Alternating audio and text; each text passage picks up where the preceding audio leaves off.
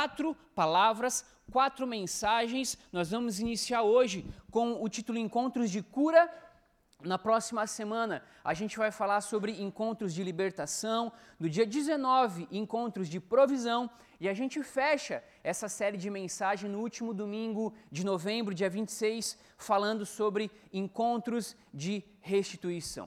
Eu creio que vai ser especial para a tua vida, eu creio que vai ser especial para essa nossa reta final de ano também como igreja. E eu acredito que ao longo das nossas vidas, muitos encontros acontecem. Você encontrou muitas pessoas, você permitiu que pessoas te encontrassem, você encontrou outras pessoas. Com certeza você teve muitos encontros com diversas pessoas e existem encontros que no início parecem bons, mas depois, com o passar do tempo, você descobre que não foi tão bom assim. Mas também existem encontros que nos marcam profundamente. Existem encontros que são significativos para as nossas vidas. Por exemplo, quando eu encontrei a minha esposa, foi um encontro maravilhoso. A minha vida mudou. Só que depois eu encontrei a minha sogra, daí não foi tão bom assim. Estou brincando. Alguém se identifica? Não precisa levantar a mão. Mas eu lembro quando eu encontrei o rosto das minhas filhas, por exemplo, a primeira vez. Meu Deus, aquilo me marcou profundamente. Primeiro veio a Vika, depois a Sofia. Então são encontros que nos marcam. Eu lembro quando eu encontrei o meu pastor pela primeira vez. Foi um encontro poderoso. Isso mudou a minha vida, mudou a minha história. Mas eu tenho convicção também que nenhum encontro é tão poderoso quanto o encontro com Jesus. Nenhum encontro é tão significativo quanto o encontro com a pessoa de Jesus. Nenhum encontro é maior do que o encontro com Jesus. Nada nos marca mais profundamente do que o encontro com a pessoa de Jesus. Jesus é aquele que dividiu a história. Nós falamos antes de Cristo e depois de Cristo. E nas nossas vidas também é assim. Existe um antes de Jesus e um depois de Jesus. Existe um você antes de um encontro com Jesus e um depois de um encontro com Jesus. E essa série é justamente sobre isso. É sobre Jesus encontrando pessoas comuns, como eu e você. É sobre Jesus provocando mudanças significativas em pessoas comuns.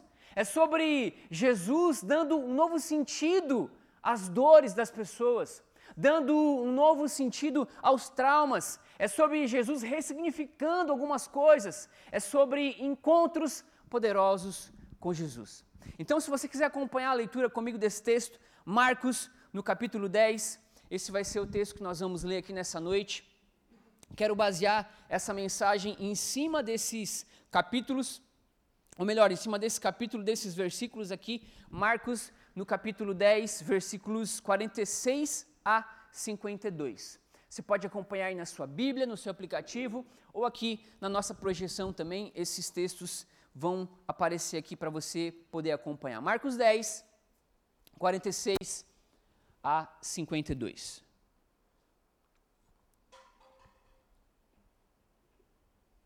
Diz assim o texto: Então chegaram a Jericó.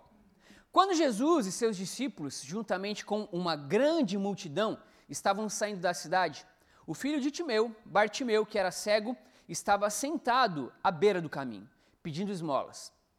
Quando ouviu que era Jesus de Nazaré, começou a gritar: Jesus, filho de Davi, tem misericórdia de mim. Muitos o repreendiam para que ficasse quieto, mas ele gritava ainda mais. Fala comigo, ainda mais. Filho de Davi, tem misericórdia de mim. Versículo 49. Jesus parou e disse: Chamem-no. E chamaram o cego. Ânimo, levante-se. Ele o está chamando. Lançando sua capa para o lado, de um salto, pôs-se de pé e dirigiu-se a Jesus. O que você quer que eu lhe faça? perguntou-lhe Jesus.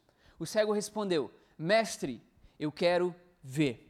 Versículo 52 Vá, disse Jesus, a sua fé o curou. Imediatamente ele recuperou a visão e seguia Jesus pelo caminho. Vamos orar? Pai, obrigado pela tua palavra. Obrigado porque o Senhor um dia nos encontrou e a nossa vida ela foi alterada, ela foi marcada.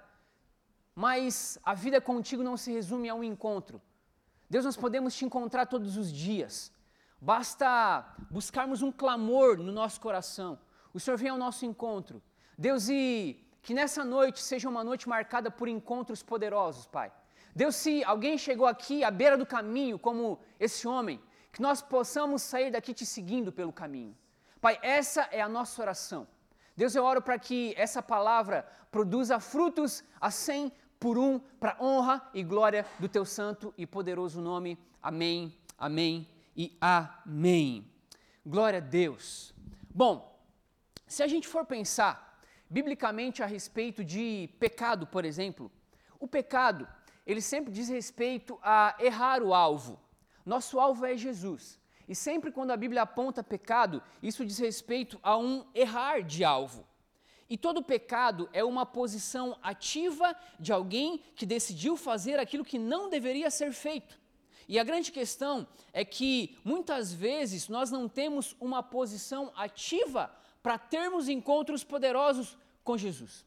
Muitas vezes nós não nos posicionamos ativamente para termos encontros de milagres, encontros de cura, encontros com Jesus. Mas em relação ao reino de Deus, as coisas de Deus, em relação a encontros poderosos com Deus, nós não podemos nos conformar com um posicionamento passivo ou uma inércia da nossa parte. Então, essa série de mensagens é para provocar você a provocar os seus encontros poderosos, é sobre você sair de uma zona de conforto, de uma inércia e começar a trazer a realidade daquilo que espiritualmente já está pronto através de um posicionamento de fé.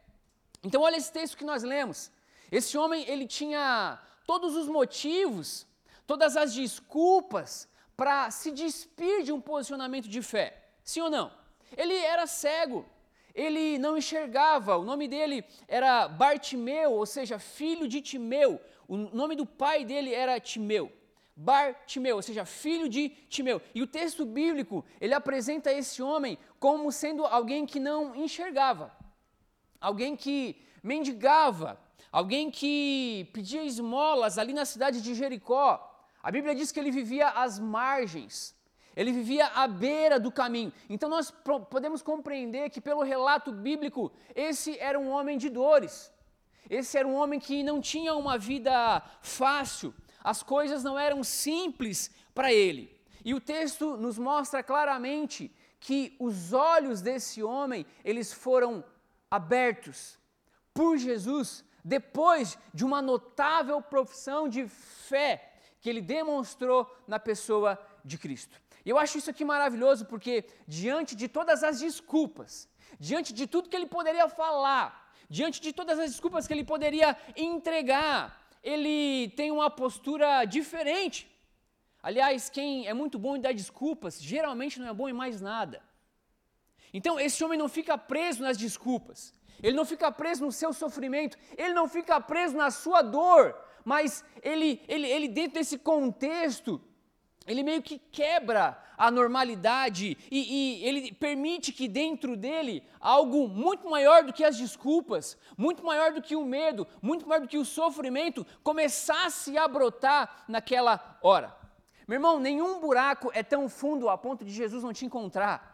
Nenhuma dor é tão significativa a ponto de Jesus não entrar na tua história e ressignificar. Nenhum fracasso é tão forte a ponto de não ter para onde ir ou o que fazer. A força do pecado nunca será maior do que a força da cruz de Cristo, nunca será maior do que a obra da cruz de Cristo. Ou seja, nada é suficiente para te deixar numa posição de passividade em relação à tua convicção de fé, a não ser você mesmo e as suas próprias escolhas.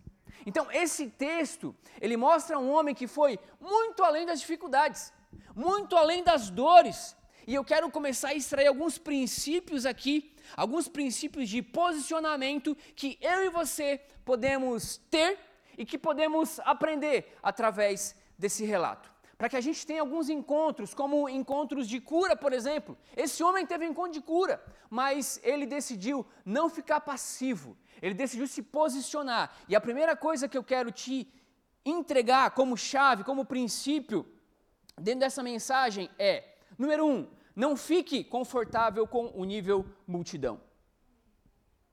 não fique confortável com o nível multidão. Versículo 46 diz assim: Então chegaram a Jericó, quando Jesus e seus discípulos, juntamente com uma grande multidão, fala assim: grande multidão. Sabe, é muito fácil ser levado por uma multidão. É muito fácil ser encontrado em meio a uma multidão. E você sabe que, pelos relatos bíblicos, aonde Jesus ia, sempre ia atrás de uma grande multidão. A multidão seguia Jesus sempre. A multidão estava sempre nas cidades, mas ela também estava lá na crucificação. Por isso que estar no meio de uma multidão que gira em torno de algo que é cristão ou evangélico não quer dizer absolutamente nada. Olha esse texto, Mateus 13, 10 e 11, diz assim: Os discípulos vieram e lhe perguntaram: Por que o Senhor usa parábolas quando fala ao povo? Ele respondeu: A vocês é permitido entender os segredos do reino dos céus, mas a outros não. Então Jesus estava dizendo aqui: olha, para a multidão eu falo em parábolas, eu conto uma história para no final extrair um princípio. Agora, para vocês, discípulos, você que, vocês que caminham próximos, eu entrego os segredos do reino. Eu entrego os tesouros do reino. Ah, meu irmão, isso aqui é incrível, porque não dá para se contentar com o nível multidão. Sabe, eu creio que Deus nos mostra que existem certos níveis do reino de Deus. Se você quiser ficar na multidão, tudo bem, você vai assistir alguns milagres, você vai acompanhar algumas curas, você vai presenciar alguns debates entre Jesus e os fariseus, entre Jesus e os mestres da lei, e Jesus sempre dava pau nessa turma toda. Então, se você quiser ficar no meio da multidão, tudo bem, mas você também pode ser parte dos 70. Existe espaço para os 70. Você vai receber poder, você vai receber unção para ser parte dos 70, você vai fazer algumas obras de Cristo, mas também existe espaço para os 12. Existe o nível dos 12.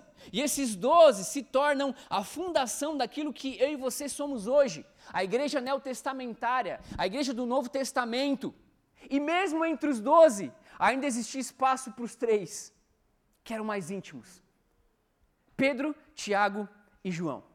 E ainda entre os três existe espaço para um,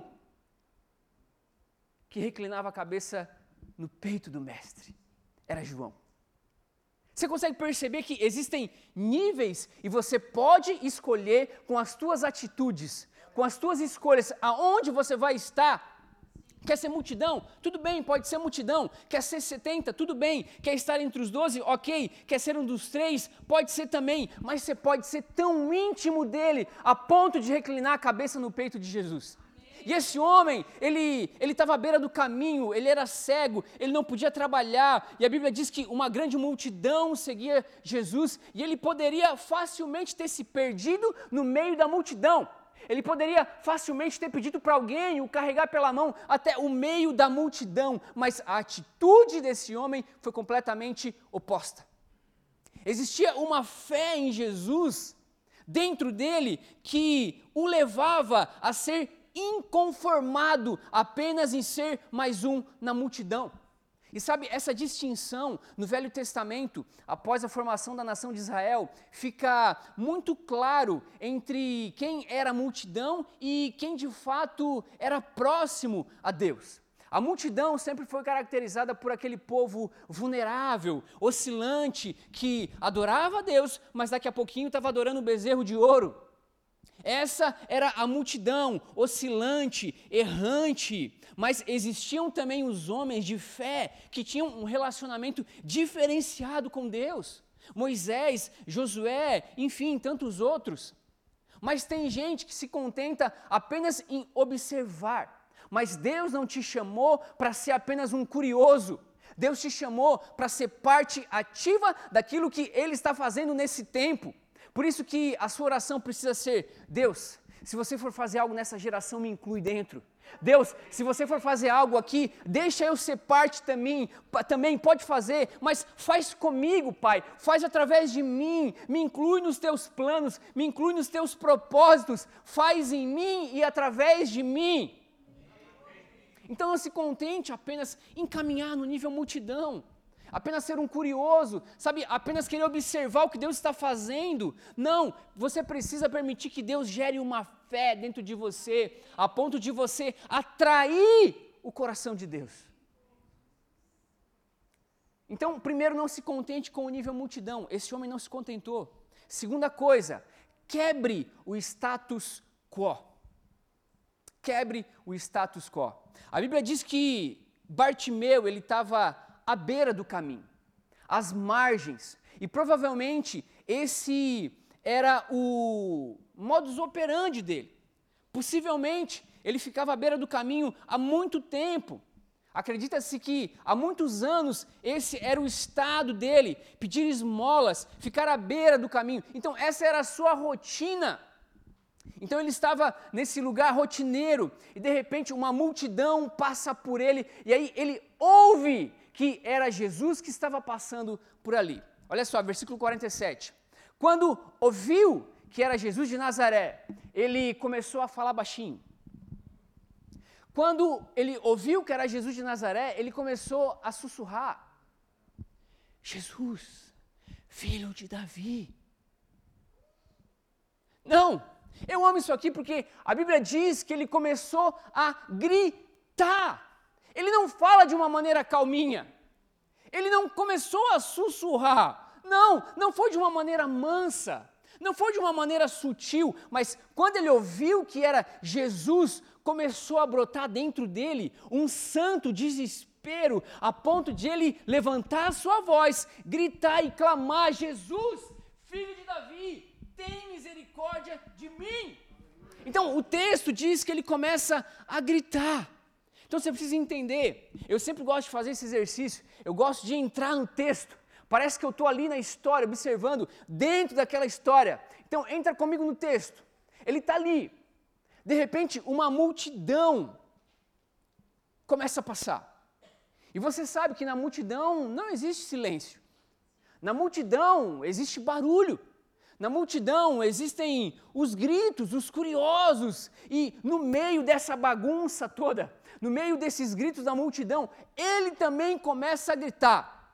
Ele não se intimida pela voz da multidão, ele não se intimida pelo grande número de pessoas aqui.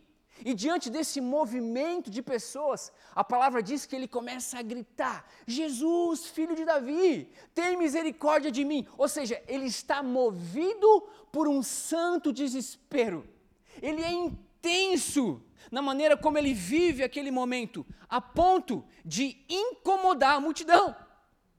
Então, uma pessoa quebra o status quo daquele momento ele começa a incomodar aquela multidão, porque ele provoca uma disrupção no status quo. Talvez você não tenha percebido, mas no momento em que o Senhor te alcançou, no momento em que um encontro poderoso com Jesus aconteceu na tua história, uma quebra de status quo aconteceu. Talvez na sua própria vida, talvez na vida da sua família, na rotina. Nem todas as pessoas bateram palmas para você. Talvez a sua intensidade com Jesus incomodou algumas pessoas. Algumas pessoas talvez ficaram incomodadas com a sua entrega, com a sua generosidade, com a sua paixão por Jesus.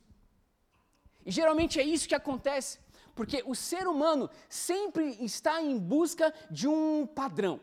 O ser humano sempre está em busca de um normal, sempre está em busca de uma normalidade. Quantos lembram do início da pandemia? Nas duas primeiras semanas, as pessoas já estavam falando do novo normal. Por quê? Porque é uma tendência do ser humano buscar o normal. Parece que é instinto, mas uma paixão por Jesus, uma intensidade por Jesus, uma vida incendiada pelo fogo do Espírito Santo vai causar disrupção e qualquer disrupção vai ser resistida. Porque tudo ao seu redor vai buscar normalidade. E aqui nesse texto, esse homem estava causando uma disrupção no status quo. Ele estava berrando. Ele não estava agindo dentro de uma normalidade. Porque para todo mundo aqui, a normalidade estava com a multidão. Seguir Jesus, aquele barulho, aquela curiosidade, o que começa a estar fazendo, o que, que ele vai fazer, o que, que vai vir agora, quem que vai vir e tal. E de repente ele chega e ele clama do fundo do seu coração. Ou seja, ele quebra com a normalidade do momento. Sabe uma excelente maneira de quebrar o status quo? É pensar de que forma você tem pensado sobre Deus. Porque entenda, o que você pensa sobre Deus é a coisa mais importante que você pensa sobre você. A forma como você enxerga o Senhor é a forma como você vai se enxergar. Meu irmão, se você caminha em vitória sobre o pecado, é porque você sabe que Deus venceu o pecado. Se dentro do teu cenário seja ele bom ou ruim, mas você não caminha pelo que você vê, você caminha pelo que você crê, você se enxerga mais do que vencedor, é porque você sabe que serve um Deus que é mais do que vitorioso em toda e qualquer batalha. E dessa forma, você quebra a normalidade. Porque o padrão da normalidade é assim: se tudo está bem ao meu redor, eu estou bem.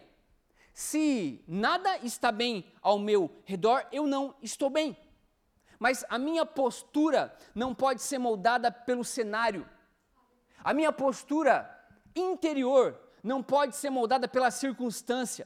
A minha postura interna precisa ser moldada por aquilo que eu creio. E ter uma postura de fé em meio a um cenário não favorável é uma quebra de um status quo. É ser diferente, é andar na contramão, é não seguir o curso desse mundo. A gente estava vindo para cá e de repente, quando eu olhei aquele trânsito, eu falei: Meu Deus, a gente não vai chegar. E a minha tendência natural, vou confessar para você, não se escandaliza, tá? Mas a minha tendência natural é reclamar. É começar a, criticar, sabe? Por quê? E de repente a pastora Fê olha para mim, vamos agradecer. Ou seja, ela quebra o meu status quo naquela hora. Então, quando você caminha com o Senhor, você precisa começar a discernir algumas coisas.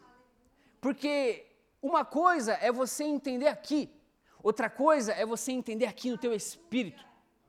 Você precisa entender que a capacidade de reclamar é um adubo para a sua miséria espiritual.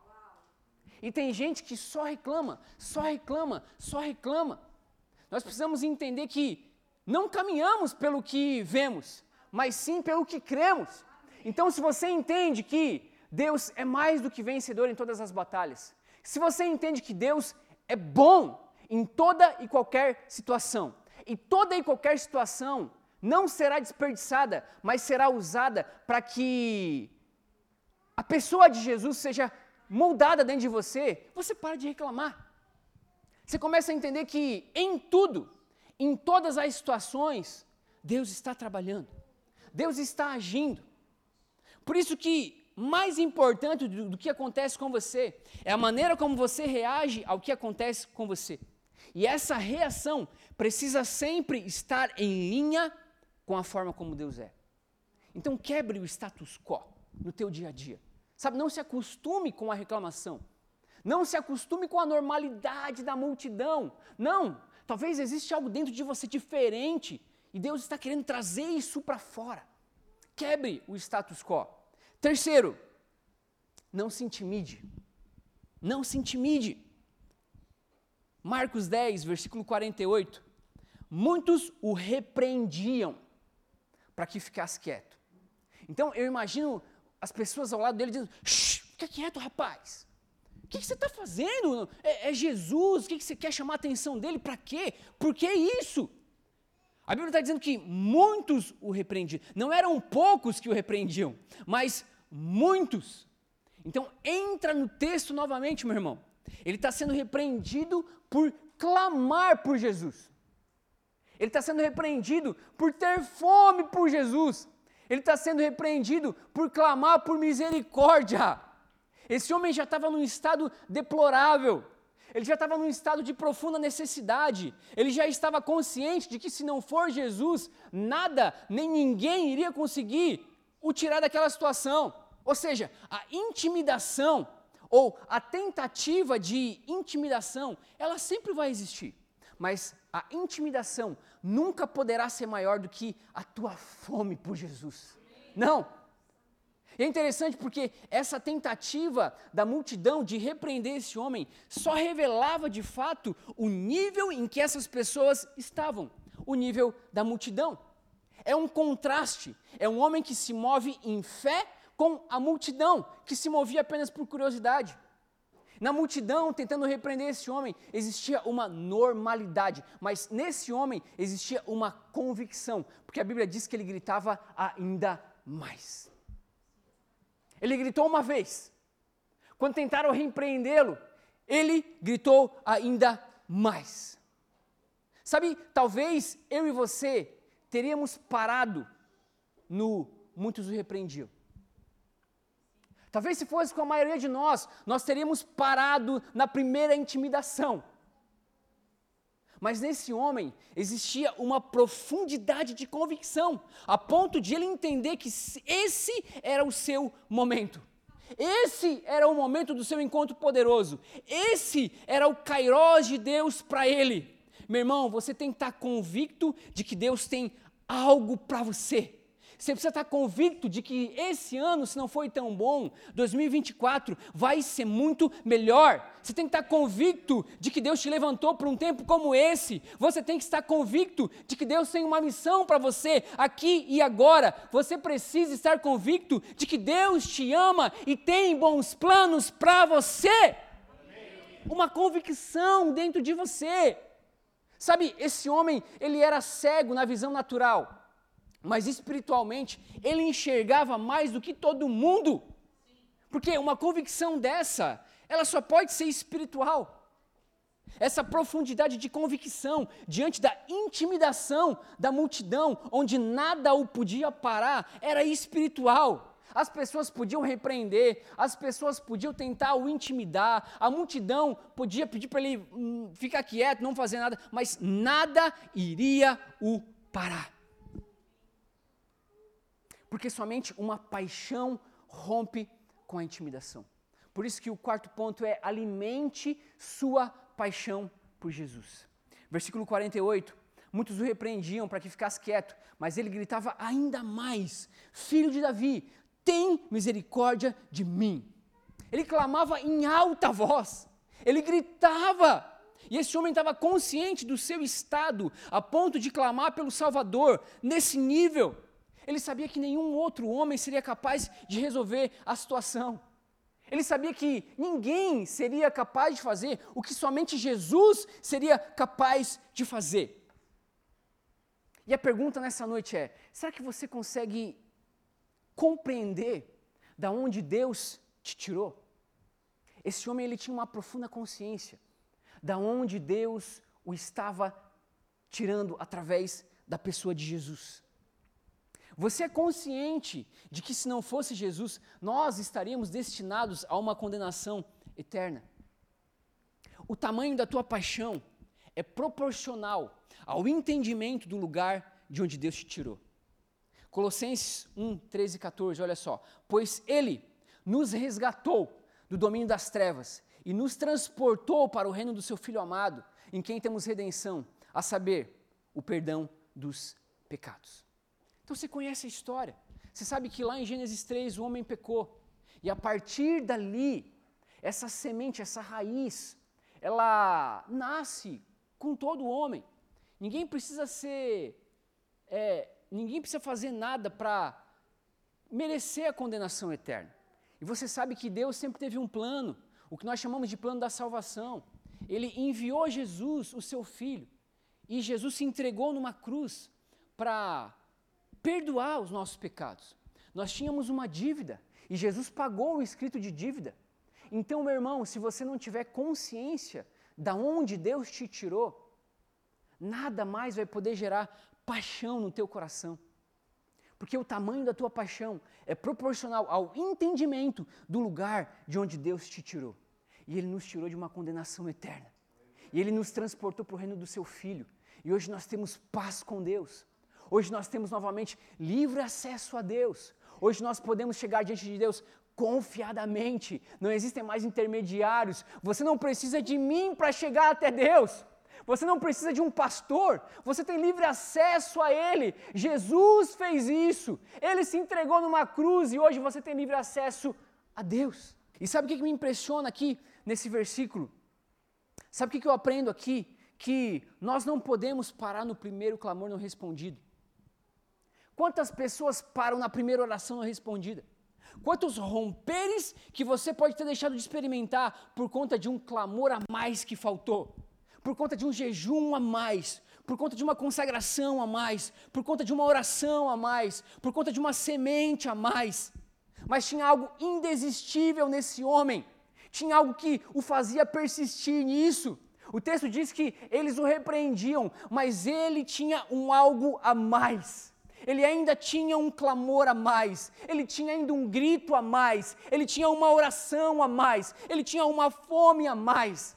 Então ele abriu mão da vergonha, abriu mão do medo, da dúvida, ele não se preocupou com a reputação nesse momento, ele abriu mão de tudo porque existia dentro dele uma convicção apaixonada, dizendo: é esse homem, é esse homem que vai preencher o meu vazio existencial, é esse homem que vai me entregar tudo o que eu preciso, é esse homem que tem tudo aquilo que eu busquei a minha vida inteira, é esse homem que vai me fazer enxergar novamente. Aleluia! Querido, entenda: os apaixonados estão dispostos a abrirem mão de tudo, pois eles encontram o Deus que faz as coisas e não apenas as coisas que Deus faz. Esses são os apaixonados, aqueles que encontraram em Jesus tudo que precisam aquele que entende que nele está toda a satisfação, que nele está o caminho, que nele está a vida, que nele está a verdade, que nenhum outro caminho nos leva até Deus, apenas Jesus faz isso. Por isso que nós precisamos caminhar com esse coração, nós precisamos entregar tudo que temos, tudo que somos a Ele. Meu irmão, nós estamos no lucro, tudo que nós temos não é nosso, é dele. Sabe, o ar que você respira, você só respira porque Ele permite que você respire. Tudo que você tem, você só tem porque Deus permitiu que você tivesse. Os seus dias não são teus, os teus dias são dele. Sabe, eu quero te incentivar a começar a cavar no fundo do teu espírito um ainda mais, um clamor a mais, uma oração a mais, mesmo que haja resistência mesmo que haja oposição, permita que uma convicção por Ele mova a sua vida em direção a uma paixão que te faça uma pessoa que sempre carrega um algo a mais, uma oração a mais, um clamor a mais, uma paixão a mais, um dobrar de joelhos ainda mais. Não pare diante da primeira oração. Não pare do primeiro jejum, não pare diante do primeiro clamor, mas continue, porque a jornada com Deus não é uma corrida de 100 metros mas é uma maratona de longa distância. Aleluia! Quinto, você precisa começar a escolher a voz que você vai ouvir. E sempre escolha a voz da fé. Escolha sempre a voz da fé. Versículos 50, 51 e 52 diz assim: Lançando sua capa para o lado, de um salto, pôs-se de pé. Aleluia! Dirigiu-se a Jesus. O que você quer que eu lhe faça? Perguntou-lhe Jesus. O cego respondeu: Mestre, eu quero ver. Vá, disse Jesus. A sua, a sua, o curou. Sabe qual é a voz que fala dentro de você? Ele poderia ter feito uma escolha entre a voz da multidão ou a voz da fé? Qual é a voz que você permite que fale mais alto em você? Meu irmão, a situação desse homem não era nada favorável. Aqui nesse momento, a circunstância que o cercava não era favorável. Imagina uma multidão de curiosos seguindo a Jesus e esse homem sem enxergar com os olhos naturais, meio que perdido às margens do caminho. E dentro desse contexto difícil, Dentro desse contexto desfavorável, uma fé é gerada dentro dele, porque ele ouve que Jesus está se aproximando, então ele começa a clamar. E aí vem a voz da multidão, querendo barrar a voz da fé. E aí ele está diante de uma escolha: ou a voz da fé, ou a voz da multidão. Mas ele é movido por uma convicção, e essa convicção cala a voz da multidão e ele escolhe a voz da fé. Tem um texto em Marcos 9, e o contexto aqui é Jesus diante de um pai cujo filho vinha sofrendo com espíritos malignos. E a Bíblia diz que os discípulos não conseguiram resolver a situação, e aí Jesus ele desce do monte e ele toma conhecimento do que estava acontecendo ali, e aí vem esse texto aqui, Marcos 9, 22, diz assim: Mas, se podes fazer alguma coisa, tem compaixão de nós e ajuda-nos. Aqui existe um clamor de um pai dizendo: Jesus, se você pode, tem compaixão de nós e faz alguma coisa. É como se o pai jogasse a bola para Jesus. Mas na sequência do texto, Jesus ele retorna a bola para o pai. Porque nós precisamos entender o seguinte, meu irmão, presta atenção, o que move Deus não são as nossas necessidades. Porque olha a resposta de Jesus no versículo 23. Se podes. Jesus já lança uma pergunta para ele. Jesus diz: Se podes, disse Jesus, tudo é possível aquele que crê. Aquele que crê. Então, Jesus não responde assim: tudo é possível a Deus. Tudo é possível a mim. Não é isso. Jesus olha para ele e fala: tudo é possível aquele que crê. Ou seja, Jesus estava dizendo assim: o poder está em mim, ok? O poder está em mim, mas a possibilidade nasce através da sua fé. Então, não é uma questão se Deus pode, mas é uma questão se nós conseguimos nos posicionar em fé. Entenda, o papel de Deus é fazer aquilo que nós não podemos fazer, mas o nosso papel é crer que Deus pode fazer. Eu vou repetir isso para você. O papel de Deus é fazer aquilo que nós não podemos fazer, mas o nosso papel é crer que Deus pode fazer. Por isso que a nossa responsabilidade é crer. A nossa responsabilidade é guardar a fé, é sempre deixar que a voz da fé fale mais alto nas nossas vidas. Mas o grande problema, igreja, é que muitos de nós não conseguimos perseverar em fé. Olha o que, que o autor de Hebreus está dizendo em Hebreus 6, 11, 12. Nosso desejo é que vocês continuem a mostrar essa mesma dedicação até o fim, para que tenham plena certeza de sua esperança.